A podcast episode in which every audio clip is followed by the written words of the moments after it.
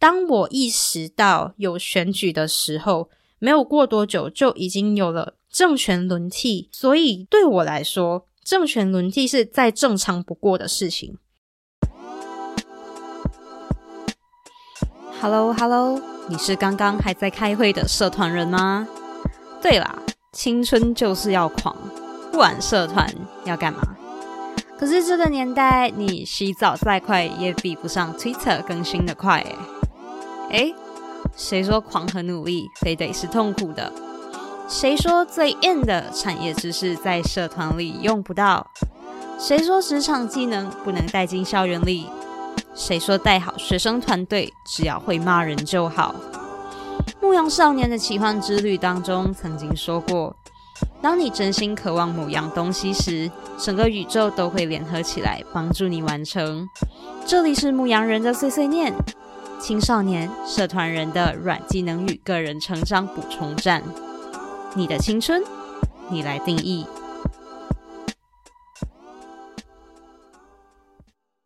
Hello，大家好，我是莲，欢迎回到牧羊人的碎碎念。那其实原本是打算说这个星期就不更新 Podcast 了嘛，之前也有提到。可是今天是第十五届全国大选的日子，当然我在英国，所以还没有到。可是时差换算过去，已经到了啦。那就心血来潮，就很想要来跟大家谈谈一下关于手头族的养成记，因为我其实还蛮惊讶的。这几年来，从修宪以来啦，就蛮多人都对手头族特别感兴趣，然后还蛮多人就是会写文章啊，去讨论到说，诶，把那个投票年龄下调到十八岁之后的手头族会怎么样怎么样，就真的讨论度也还算是高的。可是我就比较惊讶的是，居然还没有人去整理过说这一代的手头族的成长背景啊，还有分析这个科技的大环境可能对这一代人的影响，就尤其是网络的部分。所以我就想说，可能我就稍微把自己成长中一些比较特别的经历列出来，到十八岁的部分，它可能比较偏向说我的媒体使用与资讯接收史。所以可能可以给有兴趣分析的人作为参考，类似说，诶，为什么现在的手头族会是这个 pattern？可是当然，这个是我个人的经验，所以绝对绝对是不能代表所有的手头族或者是零零后，就大家每个人可能接触科技的方式啊，或者是年龄段都不一样，甚至当中其实我自己蛮多经历，可能是跟别人有一点点不一样。所以还是会有个别的差异这样子，可是就可以当做一个参考参考。那就开始喽。那我们就从二零零七年之前开始吧，就是我念小学之前嘛，就是念幼儿园，我算是在同龄人当中其中一个比较早接触网络的一位。因为当时候我姐姐她在国外升学，然后我们家里就是会用 MSN 跟姐姐联络，所以从那个时候我就开始有接触到一些诶网络啊，然后会懂得大概怎么用电脑。可是如果换成现在，可能一零后在小学以前接触网络，其实应该是很常见的事情。就可能很多小朋友他们也都有在看 YouTube 啊，或者是可能 Netflix 啊，我们有 Baby Shark 之类的。不过我觉得蛮值得一提的是，当时候我在念幼儿园就已经有电脑课了，然后当时候是觉得也没有怎样，只是现在想想，诶，觉得很酷，因为我是那个身处在这个环境当中的人，我并不会知道说，诶，可能在十年前甚至是五年前的人，并不是这样子长大的，在当时候的我来说，我会以为说，哦。电脑科技就是生活当中的一环，然后所有人都是这样子长大的。我没有想到说，诶，可能我身边的其他人，可能长辈，可能哥哥姐姐，不一定是这样子长大的。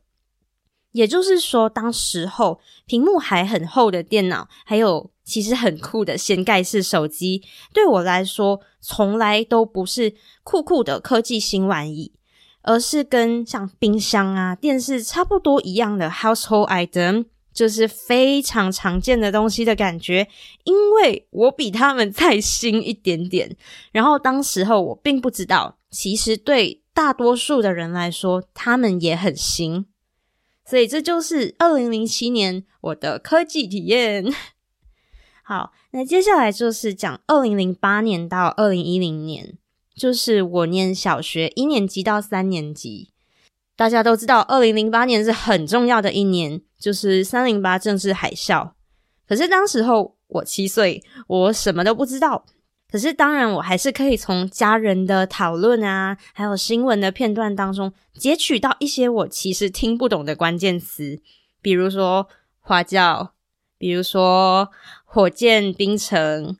安华、种族政治，还有讨论的时候不要太大声。那也是同样的一个时期，我开始接触到网络论坛，就是 BBS，可能也是同龄朋友当中少数有用过 BBS 的。那现在回想 BBS，其实发现它跟现在的主流的社群网站，像 Facebook 这些，它最大的差别就是它有非常明确的版规，然后我们会有版主。那其实我们可以讲，它就是一个有 gatekeeper 这样子的一个状态，然后是有人去管着你的各种行为、你的言论，包括你不能去随便转载别人的文章，这些东西其实是。我们现在常会在社群媒体上面遇到的问题，可是就没有办法解决。可是当我们往回看的时候，我们就会发现，其实它这个体制已经存在过了。可是当我们转到社群媒体的时候，那是一个多大的转变呢？就好像突然间从一个有人管理的地方，去到一个全新的世界，没有人管你讲什么，没有人管你在上面做什么。它就是一个天地一片浑浊，然后大家都在新的一片环境当中寻找不同的可能性去探索，甚至一开始我们回想大概十二年前的 Facebook 上面根本不会有人在上面打广告啊，也还没有人想到说，哎，要在上面做品牌行销这种事情。可是这些都是大家。一步一小印，这样子，在这个新的空间、这个新的世界里面摸索出来的一套新的做法。好，那我们就回到刚才的正题啦。那就二零零九年，Facebook 已经兴起一两年了嘛，然后我就在零九年八岁的时候加入 Facebook。那在那之前，我是没有用过像 Friendster 之类其他的社群网站，就是会用 MSN，还有逛 BBS，还有找 Flash Game 来玩。所以当时候加入 Facebook，其实也就是为了玩游戏。后来也会跟朋友聊天，因为我加入的时候还没有太多同龄的朋友是有在使用社群媒体。可是就是那一段时期，上 Facebook 是为了干嘛？就是去别人的农场偷菜，还有浇水啊。甚至现在来讲，说我们稍微回顾一下来，这个社群媒体的使用，我们会发现，其实社群媒体的一些隐私啊，这些东西，现在我们觉得很 common sense 的东西，在十二年前并不一定是这样的一回事。就好像现在我们可能会觉得说，社群媒体的密码，我怎么可能乱给别人呢？就算是自己的另一半。如果要去交换密码，也是一件有点夸张、有点过分的事情。可是，在大概嗯十年前左右，很多当时候身边比较早恋的情侣是会交换社群媒体的密码，然后他们就是会互相登入。然后当时候我家比较有趣的是，我们妈妈就是会帮大家登入。就是全家人的账号哦，帮大家登入去浇水，因为我们那时候有玩农场的游戏，还蛮可爱的回忆。然后我记得在我小学的时候，应该是我们很多马来西亚的同学们都有的共同回忆，就是哥妹俩有一个版位是专门做 blog 的教学。所以在一零年的时候，我也开了一个 blog，写日常生活的废话。但其实我回想起来，我应该花了更多的时间在去找各种特效，把网站装饰的很漂亮。然后不久之后，Google 就开始扩张 Google account 的用途，然后 Blogger account 就自己变成 Gmail 了。然后我就有了我的第二个 email。大概是应该也是在一零年左右，或者是一一年。我的印象就是 Facebook 就开设了群组功能，群组功能当时候应该就是有开了一些像班级群啊，或者是一些现在回想起来真的废到不行的群组，可能它就是叫什么朋友群，各种各样奇奇怪怪的群啦。当时候应该是为了想要说去了解政治跟时事，误打误撞加入了一个回想起来内容是非常亲民联的政治讨论群组，里面的内容对于当年的小朋友而言是有点深，可是看得懂的部分还是很震撼的。现在回想起来，会觉得这个 group 群组的功能是在这个。诶，当时候一片混浊的这个公共空间，或者是说我我们的这个网络空间里面，建立起一种封闭群体的感觉，就是在社媒上面的人群开始可以被分割成不同的群体，去接收不同的资讯。然后像现在我们社媒上常常会讲的，诶，我们卡在自己的同温层的这个 loop 开始就慢慢的形成，就是那个时候开始的。因为如果你开始稍微回想一下，一开始在用 Facebook 的时候，你发帖，你就只有两种选择：一就是你发在自己的 profile，二就是你发在你朋友的 profile。你只要一发，所有人都看得到，他不会说像群组里面只有一小群人可以看得到这样子的内容。所以有时候就可以在 Facebook 上面看到很多别人的绯闻，什么今天上课好无聊之类的这种东西，大家都是把这些东西直接发在自己的 profile 上面的，然后在十年后看回去，就会觉得我我我那时候在干嘛？就有各种奇怪的黑历史。好，那我们就接下去到二零一一到二零一二年，这个我特别分开讲，这是我四年级到五年级的时候。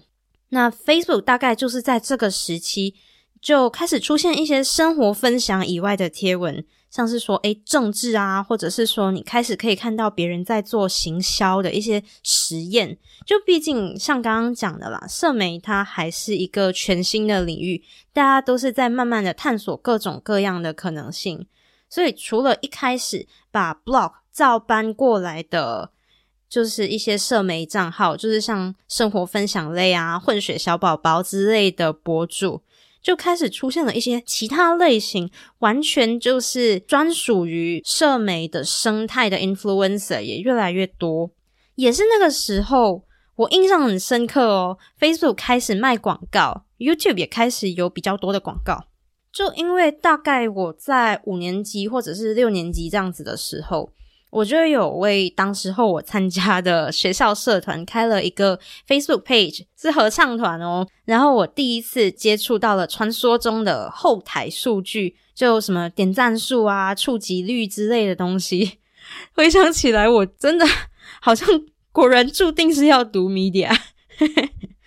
然后 Facebook 上面的游戏也逐渐没落跟消失。我印象很深刻，就是那时候。E A Games 收购了 Playfish，在他收购 Playfish 之后，把我以前喜欢玩的游戏一个接一个关掉。虽然那时候我已经很少去玩 Facebook 上面的游戏了，看到自己的回忆被关掉，还是会有一点难过。而且其实那时候 Facebook 的游戏是可以氪金的哦，它是有自己的游戏币的哦。不过后来。Facebook 就基本上以内容为主了，然后在那个时候狂发游戏邀请的人会被嫌烦。那个时候的游戏有什么？好像有什么 Pirate Island，还是有那个 Candy Crush 之类的吧？应该是那个时期。然后在那个时候，最最最夸张的就是十亿人都震惊了。这个时期特别多人在 share 内容农场文。我不知道是我年龄的关系，还是那个时候就是内容农场的鼎盛时期。而我们可以想哦，在那个时候，我们并没有一个非常明确的媒体识读的观念，我们不知道内容农场是什么概念。直到有人开始说：“诶，内容农场它的内容是怎么产出的？”然后我们开始去了解到说，诶，一些不实的或者是有误导性、煽动性的资讯是怎样被传出来的。开始意识到 something isn't right，可是这个时期言论真的是没有人在管，整个 Facebook 上面各种种族主义的言论啊，或者是煽动群众的贴文，真的是爆炸多。然后这一段时期让我印象深刻，然后现在回想起来非常毛骨悚然的概念，就是那个时候很多这种分享出去给他红这样子的概念，这样子的做法。那个时候，嗯，年纪小小的我有稍微短暂的被洗脑到，就是会把政治人物过度神话当偶像的那个。概念，嗯，那是我不堪回首的黑历史，我们就不要多谈好吗？哎，不过这一段时期的我，其实除了上网，我还有每天在看报纸，然后不看的部分是体育版、娱乐版、财经版，然后在五六年级的时候，就第一次听说。像大专法令、内安法令、印刷机与出版法令这些东西，就稍微有在 follow 一些新闻啊，像竞选盟啊、反稀土这些社会运动的新闻，就是我会在追的新闻。然后我会开始说，去质疑主流媒体的可信度，但是就没有到完全不信任，我还是会把它当成一个基本可信的资讯来源，在那个时候。所以也是在那个时候开始对政治有一些了解，然后也开始有一些自己的想法。我就会开始觉得说，小学的公民课本有关于政治的内容真的太基本，因为它其实根本就是蜻蜓点水提到了民主，但他没有讲清楚民主的概念，而且他把人民代议士的形象刻画成好像一个值得尊敬的贵宾，可是没有去阐明。人民代议士的职责，他只是说哦，人民代议士好伟大，服务大众这样子。然后当时候我特别特别不满的是，公民课本对历任首相的功绩这样子的内容有一个过于片面的陈述，因为他根本就没有打算用更加中性的词汇去阐述史实。再让学生自己去分析政策是好是坏，完全没有打算让小朋友学习 critical thinking。所以我印象非常深刻的就是那个课本里面把新经济政策放进去，就是这个历任首相的功绩的部分。可是他完全没有注解什么是新经济政策，只是直接放进这是个好东西这样子的框架去诠释它。当时可能就是我在网上可能看过一些对新经济政策不满的言论或者是想法意见这样子，可是我自己对他并没有太深的了解，所以那时候就不予置评。只是因为看到课本这么写，就会很疑惑，因为我在学校里面跟学校外面的世界，它是全然不一样的体验，所以这个时期我真的就是强烈不解，为什么校园跟政治。的关系是这么的疏离，就是疏离到一种不只是我不碰，而且是我绝对不能碰。它是梳理到所有的比赛都有这条内容不可涉及色情、暴力、政治等敏感课题这样子的规则，就是像美术比赛啊、呃演讲比赛啊、写作比赛都会有这样子的一条规则。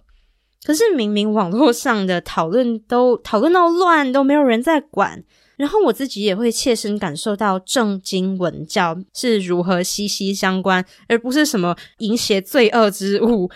所以我完全不能理解为什么他会跟色情还有暴力是摆在一起谈的呢？那那时候我就非常的矛盾吧，可以这样子讲。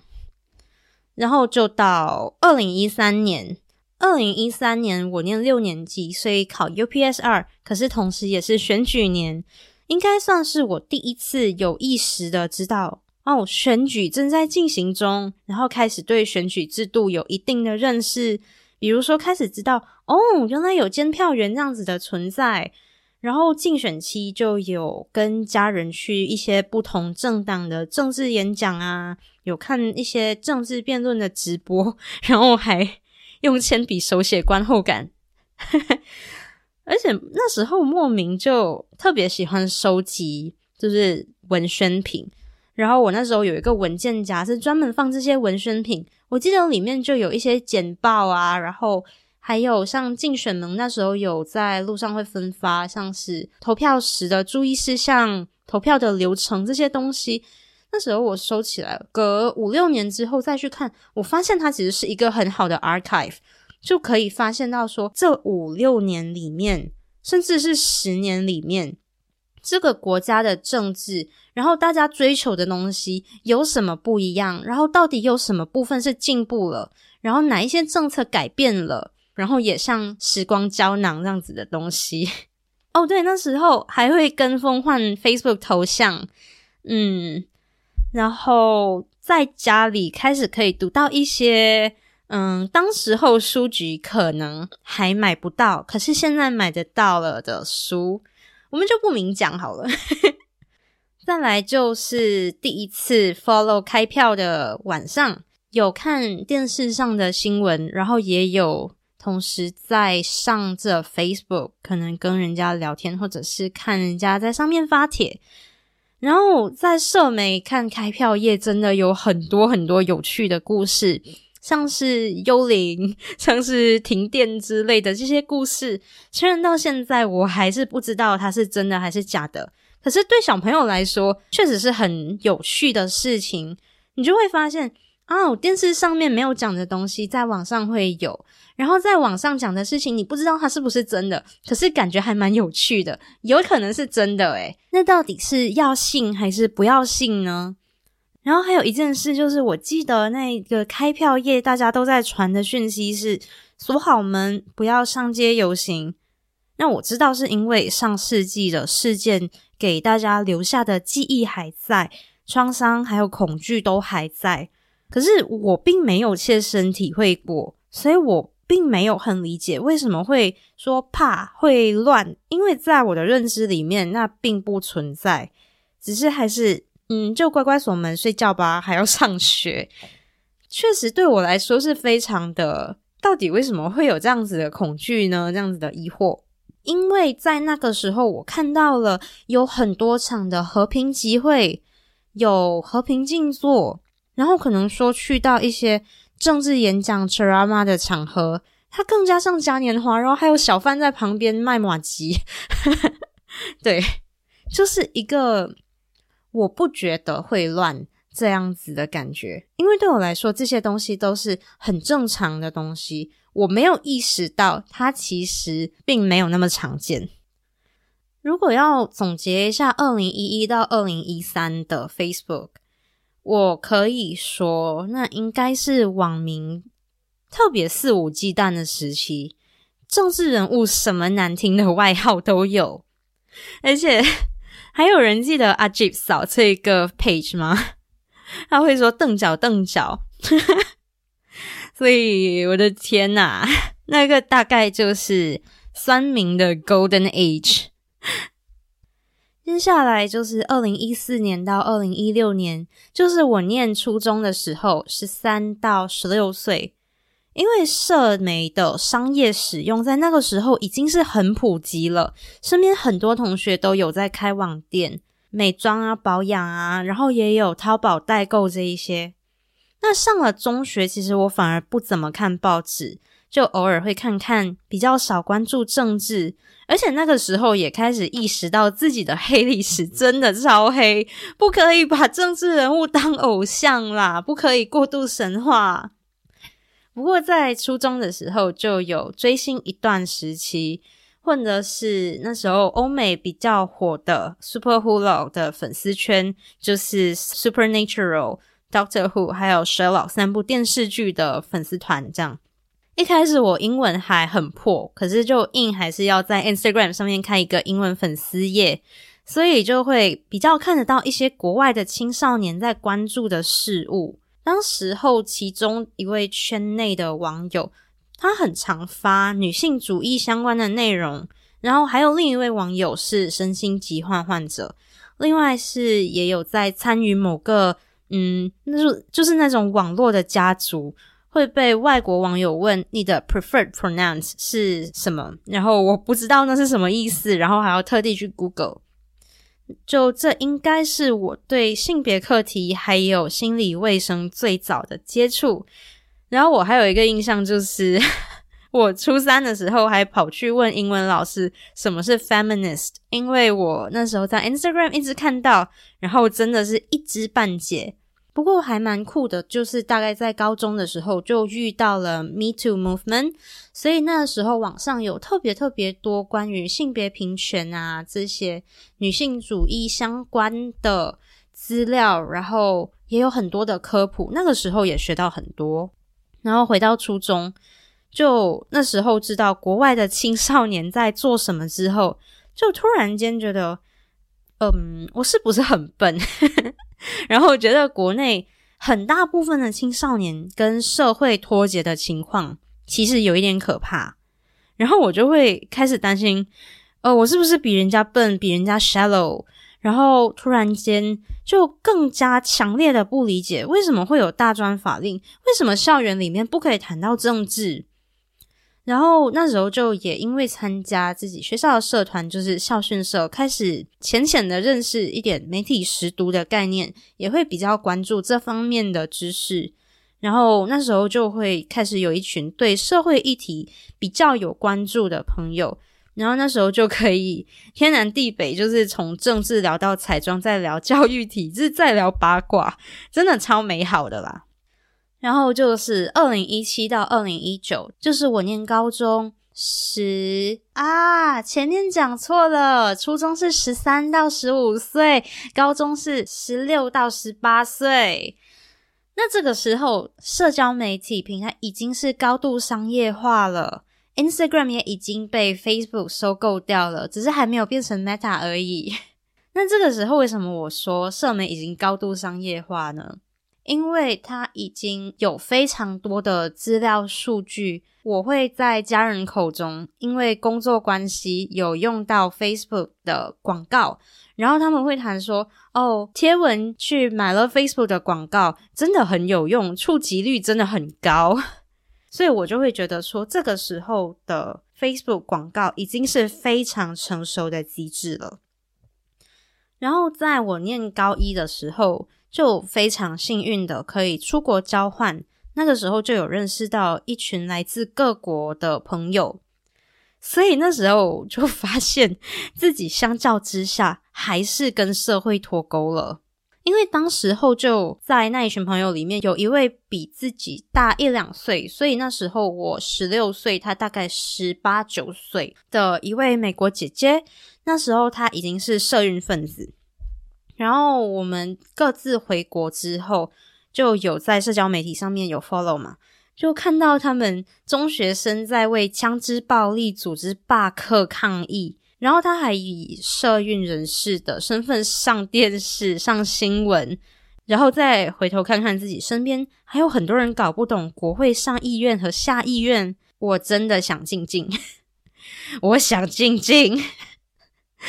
到高中的时候。就莫名的不知道受到什么东西启发啦，就开始想要更深层的去认识马来西亚的文化还有历史，尤其是那些课本上面读不到的东西，像是西马原住民，在课本上面是不存在的，你知道吗？我就会想要去更深入理解国家，想要去打破这个读中生常常被困住的华人圈圈。就包括听的歌、看的戏、接收的资讯，可是我没有放太多心思在上面。可是我觉得很神奇的一点是，有很多的资讯，我发现其实我是从国外的媒体上面得到。比方说，几年前有一件事情，就是西马原住民离奇集体死亡的事件。那这件事情呢？我第一次看到他的报道，居然是在香港的媒体端传媒上面看到的。国内其实应该都知道的文化遗产，瓦扬古列皮影戏，还有马雍这些文化遗产，在一些州属是被禁止的。这一件事情，我居然也是从半岛电视台 Al Jazeera 上面知道。我觉得很夸张，为什么我在国内，可是国内的媒体并没有关注到这些事情，然后甚至在政治的领域，好像也没有太多的被提及。我也不确定到底是什么原因，可是就有一点让我感觉不舒服。我念高二、高三，十七八岁的时候，就开始有一个很奇怪的爱好，就是我喜欢去比对不同语文的媒体对同一则新闻的重视程度。然后还有比对不同媒体同一起事件、同一则新闻底下的留言，去观察他们的受众群体，还有他们的想法。所以又是果然注定我要念 media。然后到高二的时候又遇到选举，不知道为什么那时候我很淡定，不过还是有大概大概的 follow。可能是因为那时候在考试。呃，对，其实那时候我就已经有。感觉超怪、超怪的了。就那时候，我好像有在自己的类似日记这样的东西上面写：我今天去 c h a 吗？我看到蹲马在挥蓝眼的旗，我觉得这个画面很诡异。所以到后来的喜来登政变，虽然很傻眼，可是好像。有一点印证了当时候在竞选期就感觉到的那个怪怪的感觉，没有要马后炮的意思，可是就是真的很怪。我现在回想还是觉得很怪。那当时候也是有跟大家一起盯了几天国民马路直播，然后不知道为什么我那时候就看到一堆奇怪的网民一直把重点放在记者身上，想到我就觉得很恶心。经典的内容就包括猥亵的网民疯狂的调戏某家报社的美女记者，甚至请另一家媒体的记者去现场找那一位所谓的美女记者，然后留言问记者单身吗？有人回答记者已婚，结果那个人又回结了可以离。这种事情我觉得很恶心。然后还有就是因为当时候记者很多就是。蹲或者是坐在那个国民马路旁边嘛，就有在这个记者前面的另一位别家的记者，可能就是站起来伸展一下，因为已经在那里蹲了几个小时吧。结果就被奇怪的网民骂“肥仔，你阻碍我视线”之类的事情，或者是对某一家记者的头发很有意见，诸如此类的极。度糟糕言论，我觉得好恶心啊！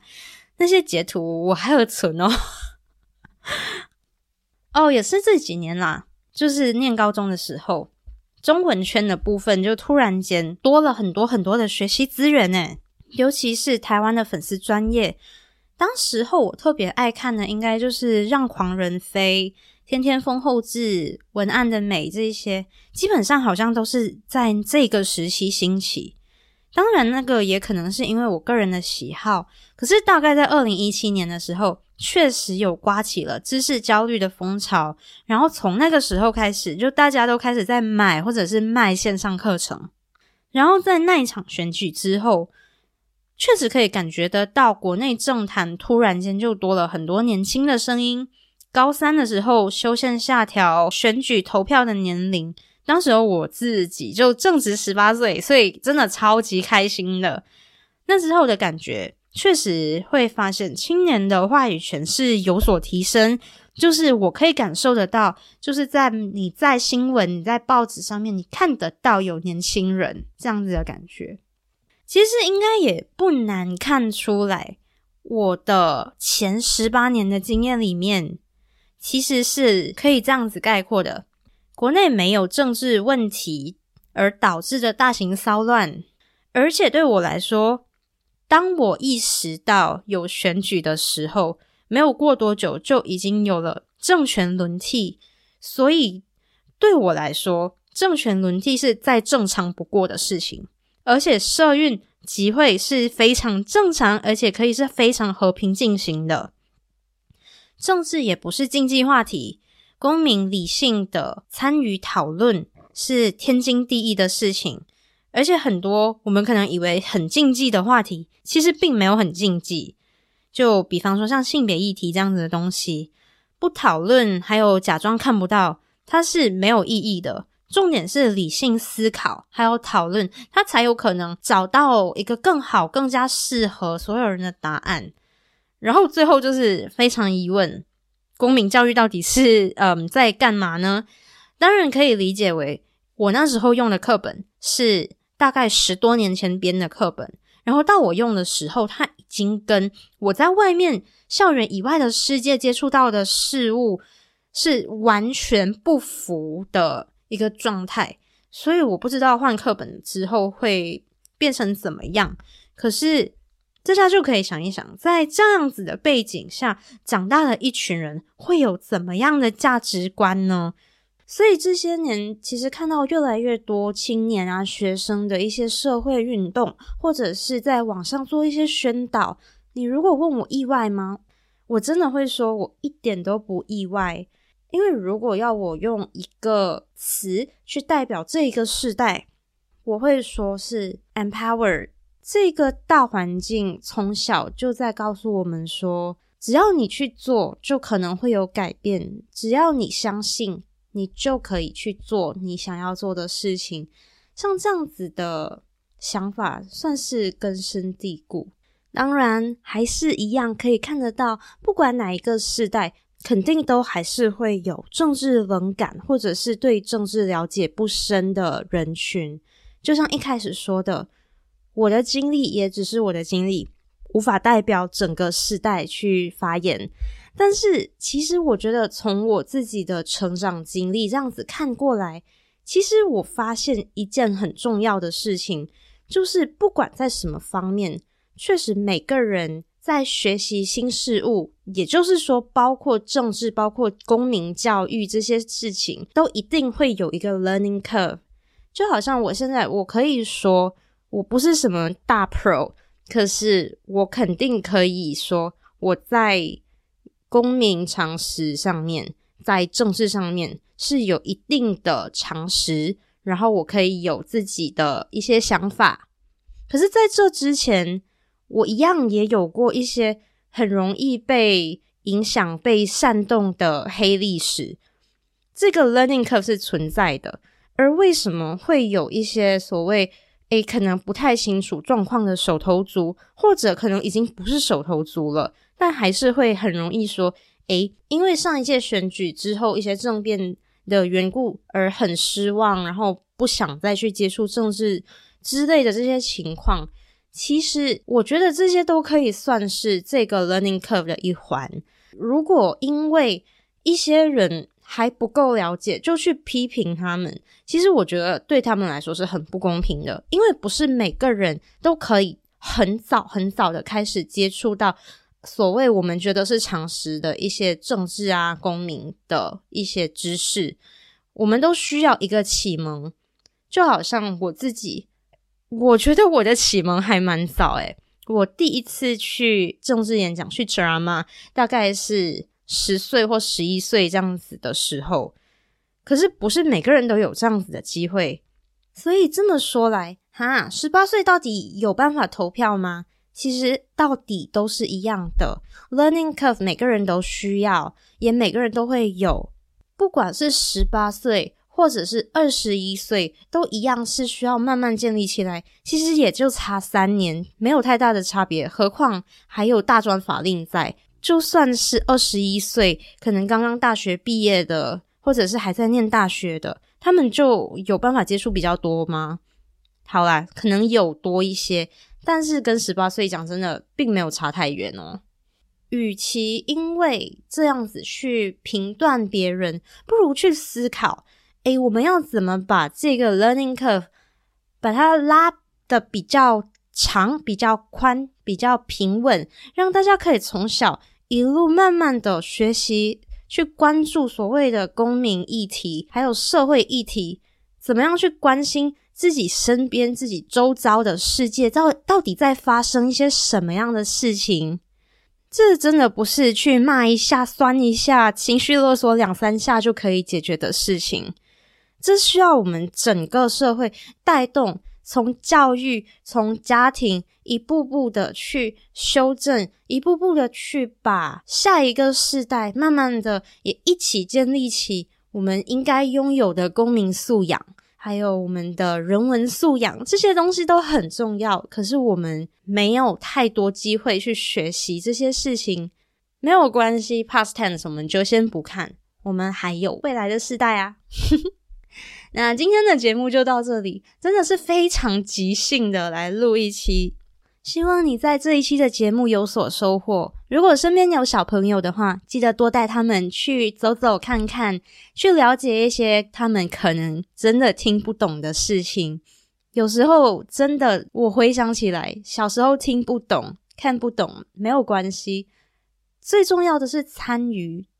最重要的是去意识到。这些东西是很重要，是值得讨论，也是大家有在关注的事情。最最最重要的是，知道长大其实也包含了这一个创造更美好的国家和世界的责任。那这一期的分享就到这里。如果当中有戳中一些你的回忆，或者是你可能有不一样的经历，或者是相同的经历也好啦，都可以来。跟我分享，那么我们就下一期再见啦，拜拜。